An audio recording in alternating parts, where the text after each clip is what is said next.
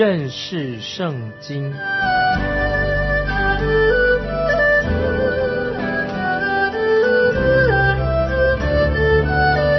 认识上帝的话，把上帝的话带到全世界。本节目是由认识圣经机构和环球广播电台联合制作，欢迎收听。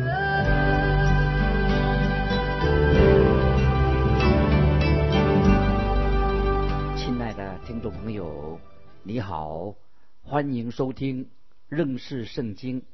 我是麦基牧师，我们要看以赛亚书第五十七章。亲爱的听众朋友。今天我们看到恶人、不信主的人，或者他们过着一个很安逸的生活，他们的生活好像太舒适了，钱也多，又居高位。但是今天听众朋友，我们来到这个千禧年的时候，那个时候艺人才会过一个非常安逸的生活。那个时候千禧年的时候，恶人要被神定罪。所以以赛亚书第五十七章就是标明了。以赛亚书第二部分的经文，第二大段的经文，做一个段落的结束。第二大段这一部分的经文的大意，主要的意思是什么呢？就是神透过他受苦的仆人，就是耶稣基督，为要彰显耶和华神的奇妙的救恩。所以，听众朋友，凡是你我谦卑的来到神面前，接受神的救恩，我们在神面前就是义人称义的。凡是拒绝神救恩的人，而且他又继续走邪恶的道路的人，听众朋友，那就很危险呐，就要面临到神的审判。所以以赛亚书五十七章，现在给我们带到一个十字路口，这个十字路口一条路就是通往生命之道、永生的道路，另外一条是走向灭亡的道路。我们必须要在神面前做一个选择。我们来看。以赛亚书五十七章第一节：一人死亡，无人放在心上；虔诚人被收去，无人思念。这一人被收去，是免了将来的祸患。这句经文很有意思，听众朋友，一人的死亡是指什么呢？就是敬虔的圣徒，他离开世界，他们已经穿越了死亡死亡的门，经过死亡的门，神。挪去他们将来地上的苦难，挪走了。当我们知道啊，人离开世界，基督徒离开世界，穿过越死亡的门，神已经挪去他将来要将来的苦难挪走了。我自己开始出来服侍、出来传道的时候，我自己我是很担心，担心我自己，又担心说，哎，我有了孩子，我也担心。后来我孩子长大了，结婚了，现在我有两个孙子了，那现在我就为。我的孙子来担心，其实实在不需要担心。现在我已经不再学习了一个属灵的功课，我不再担心我自己了，我也不再担心我的孩子。但是我有时会想到，我担心两个小孙子，他们将来怎么办？因为听众朋友，未来的道路会非常的辛苦，未来比现在还要辛苦。接下来我们看以上书五十七章第二节，他们得享平安，素行正直的。个人在坟墓里安歇，这里说到他们这个时候已经享平安的，他们享平安就是心中已经得到了平安的，就是那些素行正直的，他们个人在坟墓里面安息，他们已经得到安息的。如果他在床上睡觉的时候面临到死亡，死亡就临到这个人，其实他们已经避开了未来的大灾难，因为他们现在已经。与耶稣基督同在的太好了，不管将来未来发生什么事，他们已经现在已经得到平安的。接下来我们看第三节，你们这些巫婆的儿子、奸夫和妓女的种子都要迁来。这句话很严厉，这是神对恶人所说的话。这些恶人他们的祖先也是邪恶的。接下来我们看第四节，五十七章第四节，你们向谁嬉笑？向谁张口吐舌呢？你们岂不是悖逆的儿女，虚谎的种类呢？这里说到这些以色列人，他们的祖先曾经逼迫异人，到现在为止，他们仍然在逼迫神的百姓，逼迫异人。但是神到这个时候还没有阻止他们。听众朋友，看看今天我们所住的四周，仍然我们看见异人常常受到逼迫，异人的日子很不好过，攻击常常来的又猛又凶，而且恶人似乎好像哎，他们好像一切很平安，好像逃脱了该有的惩罚。反而一人今天也看见一人在受苦。接下来我们看第五节。你们在橡树中间，在各青翠树下浴火攻心，在山谷间，在石穴下杀的儿女。听众朋友，这一节经文是指到末后的日子，那些恶人就是指那些拜偶像的人，恶人，他们不会去回转敬拜真神，他们道德沦丧，他们杀人，他们奸淫，他们谋杀。今天听众朋友，末世。会这样子，但是今天也很糟糕，有两种罪。提醒听众朋友，今天两种罪是非常恐怖啊，非常邪恶的，是什么呢？两种罪，一种罪就是奸淫，另外一种罪是谋杀。那么还加上一种就是贪婪，贪婪就等于拜偶像，这是今天恶人所犯的罪，要特别注意。接下来我们看第六节，在谷中光滑的石头里。有你的份，这些就是你所得的份。你也向他交了奠祭，献了供物。因这事，我岂能容忍吗？这里提到在谷中光滑石头里的你有份，什么意思啊？就他们有一种迷信，他以为像以前大卫曾经用小石石子，西中小石子把巨人哥利亚打死了，所以他们现在也迷信了，他们什么都拜。他们就拿了溪里面那些很滑的石头来敬拜，所以他们连石头也拜了，什么都拜。其实他们就是不拜永活的真神，他们要将来受到神的刑罚。接下来我们看第七节：你在高而又高的山上安设床榻，也上那里去献祭。他们在那里干什么呢？他们居然在山顶上设立偶像，设立秋坛，那是一个非常邪恶。不道德的一个地方，这也是未来末日的光景，就是这样子。接着我们看第八节，你在门后，在门框后立起你的纪念，向外人赤肉，又上去扩张床榻，与他们立约。你在那里看见他们的床，就甚喜爱。听众朋友，这是什么？这这些经文什么意思啊？就是说到过去。人犯罪的时候都是偷偷摸摸的进行的，那时候人犯罪，现在人犯罪怎么样呢？是明瞻胆目的、公开的，而且反而犯罪以为是戏耍，以为很骄傲。曾经有人问我说：“难道你不觉得过去不道德的现象跟现在的不道德的现象一样多吗？”没有错，过去人犯罪，现在的人所犯的罪是一样的多，但是过去人的犯罪。他有时还偷偷摸摸的，不敢公开的。但是他们现在人犯罪，在光天化日之下，他们犯罪。所以以前人呢对犯罪有点羞耻感，现在的人就没有羞耻感的。在前几天，在电视的广播节目里面，我看到一个节目，有一个漂漂亮亮的女孩子，她居然是很公开的谈到她跟一个男人在同居。她说：“我们现在还没有结婚，我们已经同居了。”在节目当中啊，有人说啊，这个女孩子真好，真了不起，她口直心快，她跟男人同居了，口直心快，在电视上也这样说。其实我觉得她很不知道羞耻，虽然她没有虚假，但是她是不知羞耻的。她也许我们不能说她是一个假冒伪善的，但是在在神的他在神的眼中，他当然也是一个罪人。以前人做事情都偷偷摸摸的犯罪，现在居然公开在电视上啊宣讲他自己犯罪的经过，所以听众朋友很悲哀，今天犯罪成了一种生活的方式，还要公开的说出来。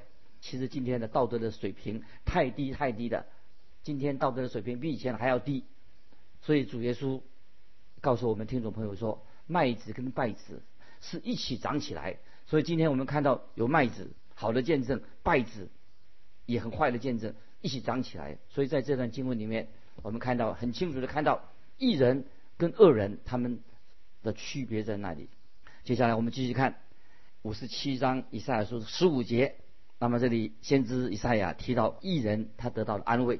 我们看第十五节，因为那至高至上、永远长存、名为圣者的如此说：我住在至高至圣的所在，也与心灵痛悔谦卑的人同居，要使谦卑人的灵苏醒，也使痛悔的人心苏醒。感谢神，这是神圣灵奇妙的工作。我们知道，在末日到来的时候，神会亲自的借着圣灵安慰他自己的百姓，因为神他就是神，他是至高至上的神，他是永恒的神。听众朋友，我们今天每个人能够活了大概七十岁啊，大概强壮到八十岁，这是我们的年龄。那么今天我们有很很好的健康资讯，但是听众朋友。不管有好的健康资讯，人也顶多多活个一二十年，但是我们人身体还是很脆弱的，在世界上没有人可以活得很长久，七八十岁、八九十岁就要过世了。但是对于那些不靠自己、只信靠神的人、依靠神的人，神给那些人给我们基督徒有永恒的应许，那么我们会进入永恒，神会继续保护我们，神就像母鸡保护小鸡一样。凡是属于神的人，我们将来一定会有平安，有神的保护。这节经文也预言到，就是指向大灾难时期啊，那会发生的事情。接下来我们看第十六节：我必不永远相争，也不长久发怒，恐怕我所造的人与灵性都必发昏。这句话什么意思呢？讲了神是永恒的神，但神不会永远。对着人发怒，对罪人发怒，因为有一天神会把这个罪统统除去了。接着我们看十七节，因他贪婪的罪孽，我就发怒击打他，我向他掩面发怒，他却仍然随心背道。这里神呢做了一个说明，为什么神要惩罚恶人？因为恶人的心是贪婪的，他们继续不断的抗拒神。那么我们人都知道，有一天。圣洁的神会阻挡那些犯罪悖逆的人，神会刑罚那些心存悖逆、心中骄傲的人。这个日子必定会来到。接着我们看第十八节，我看见他所行的道，也要医治他，又要引导他，使他和那一同伤心的人再得安慰。神对那些愿意离弃罪恶、悔改、归向神的人，神就会医治他们，神就会拯救他们。因为神是一位满有恩慈怜悯的神，这是我们今天啊所信的耶稣基督就是他。接着我们看第十九节，我造就嘴唇的果子，愿平安康泰归于远处的人，也归于近处的人，并且我要医治他。这是耶和华说的。感谢神，只有神能医治我们，能拯救我们脱离罪恶。神对我们每一个听众朋友。信耶稣的人说平安的话，在以赛亚书以前我们读过的，就是这节经文很多次了，就是以赛亚四十八章二十二节这样说：耶和华说，恶人必不得平安。这句话历史上已经证明了，耶和华说恶人必不得平安。我们知道人类的历史就是有战争冲突，继续不断的冲突，国与国之间，好人与人之间不断的冲突战争。虽然美其名说什么在商场上竞争，在社会上，在宗教界都是在互相的竞争，每一个城市、每一个村庄、许多家庭里面都有冲突。但是神告诉我们说，恶人必不得平安。听众朋友，如果一个人的心远离了神，你就不会有真正的平安。我们继续看五十七章二十节，唯独恶人好像翻腾的海，不得平静。其中的水常涌出污秽和淤泥来。这段经文是圣经当中描述恶人一个描述恶人一个很生动的经文之一。就说恶人像一个翻腾的海一样，恶人就是他心里面不会有平安的，在他所行的恶事当中所犯的罪，他心里面没有平安。罪人，假如说是一个人是罪人，没有信耶稣，心里不会有平安，就像一个罪犯，一个被追捕的通缉的一个罪犯。他心里面总是没有平安的。很多年前有一个八十岁的老人，他有一天到警察局去自首，他已经八十岁了，他怎么样对向警察局说？他说五十年来，他说我心里面一直没有平安，因为我杀了人，但是现在另外有有一个人为我这个谋杀案件付上了代价的。那么其实我真正有罪的是我，我必须要承认我自己所犯的罪。根据啊法律，当另外一个人已经替他付上了刑法的代价，他现在已经年纪八十岁了，官方就不能处决这个罪犯，也不能逮捕他，因为另外一个人已经替他受了刑法的。对这个人来说，他最痛苦的、最严厉的刑罚是什么呢？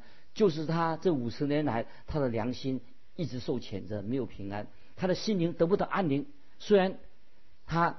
好像逍遥法外，但是他现在知道，另外有一个人已经替他付上了刑法的代价。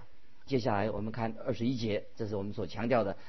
我的神说，恶人必不得平安啊！亲爱的听众朋友，如果你离开了神，你也不会有真正的平安。神说的很清楚，恶人必不得平安，这是神的话，这是不变的真理。所以我们赶快啊，信耶稣，信耶稣才有真正的平安。现在我们进到。五十八章，先知以赛亚的预言的最后的这一部分，第五十八章。那么我们知道，这这个主题，五十八章主题可以说是耶和华的荣耀是透过他受苦的仆人彰显出来。这张经文我们可以看到神的国度的荣耀，也看到人的恶行，神的荣耀，神的恩典，同时也看到恶行恶状，可以看到这种现象。今天很可惜的说，有些说。信耶稣的人，或者那些宗教人士啊，或者教会的会友，有时也会像异教徒一样啊，我们去咒诅别人，或者有些基督徒啊，甚至做生意不诚实，活在不道德当中。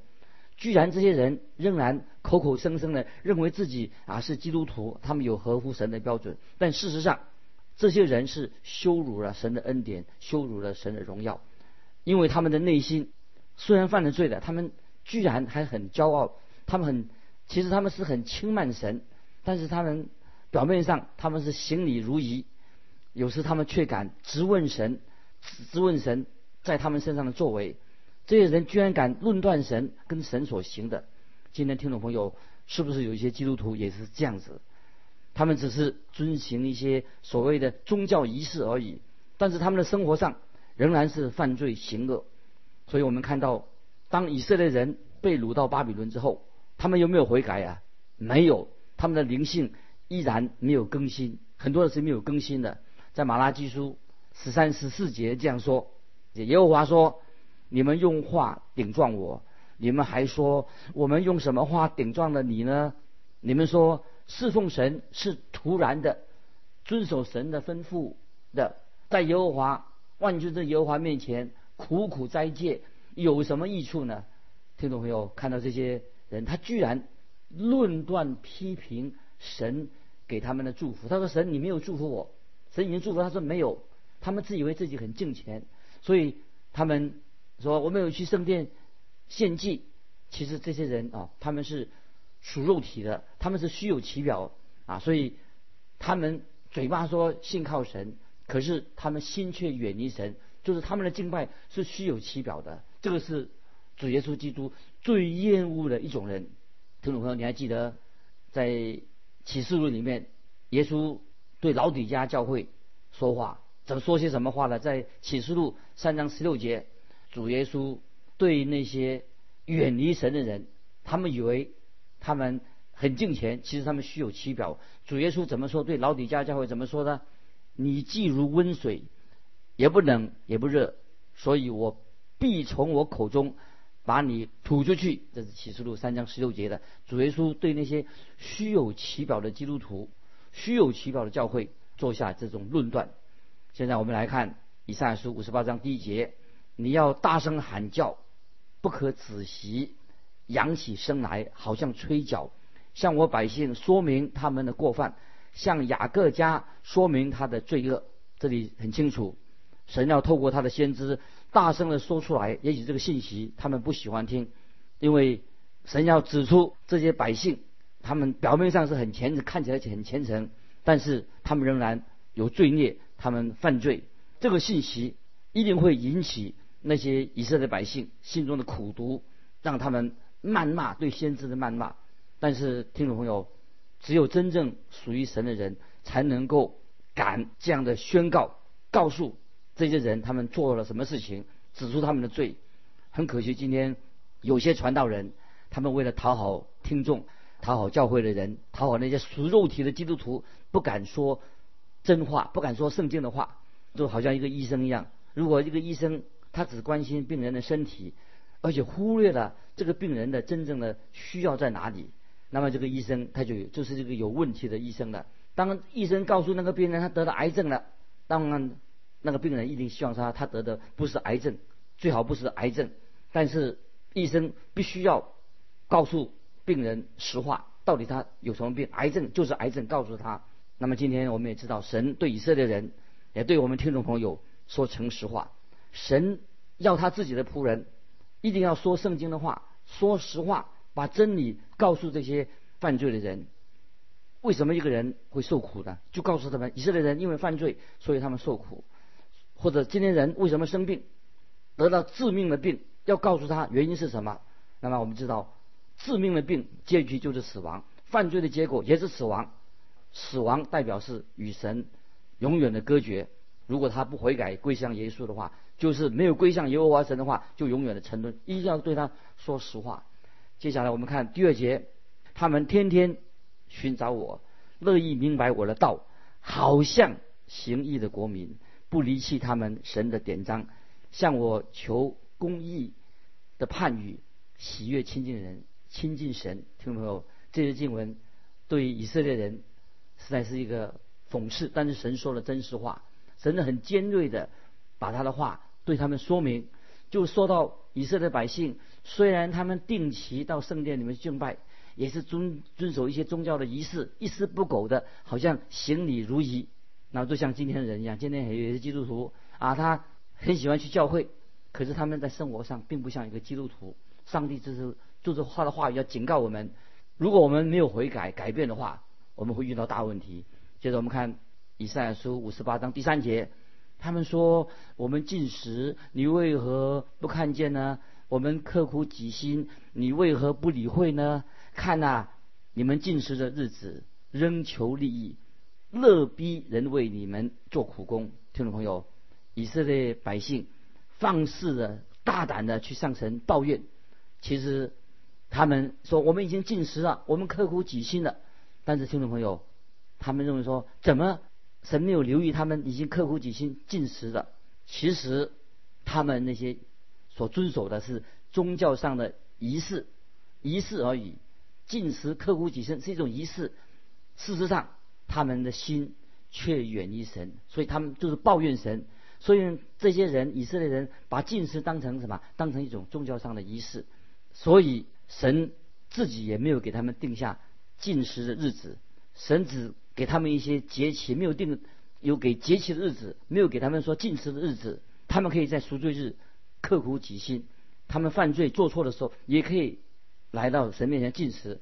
但是进食是什么意思呢？就是刻苦己心，就要在神面前悔改的。很可惜。当时的以色列人却把进食变成一种宗教仪式，不但当成一种宗教仪式，以为把进食当成夸耀自己的骄傲而已，实在太悲哀了。所以他们的进食变成什么？他们竟然夸口说他们自己进食了。其实进食，听众朋友要注意，进食是人跟神之间很隐秘的事情，不是在表演。进食，听众朋友千万不是在表演。那么我们知道，耶稣很清楚的责备法利赛人，他们就是。滥用了进食的意义，他们不了解这进食是什么，所以主耶稣很严厉的在马太福音第六章十六到十八节，耶稣很严厉的责备他们。他说：“耶稣怎么说呢？你们进食的时候，不可像那假冒为善的人，脸上带着愁容，因为他们把脸弄得难看，故意叫人看出他们是进食。我实在告诉你们，他们已经得了他们的赏赐。所以主耶稣很清楚说：你们进食的时候要梳头洗脸。”不叫人看出你进食来，只叫你暗中的父看见，你父在暗中查看，必然报得你。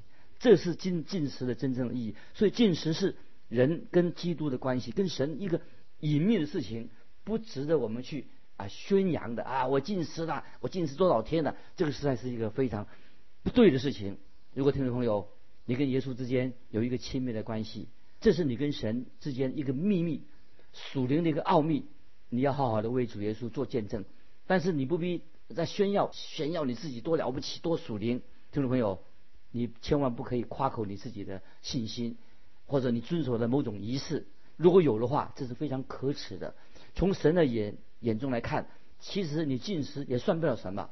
听众朋友，我们需要有一个敬虔的心，真正的敬拜神，而不是强调仪式、虚有其表的这仪式。所以当时就人有人就质疑先知以赛亚的信息，他们说啊，先知以赛亚呀，啊你说些什么话呢？你为什么要批评百姓？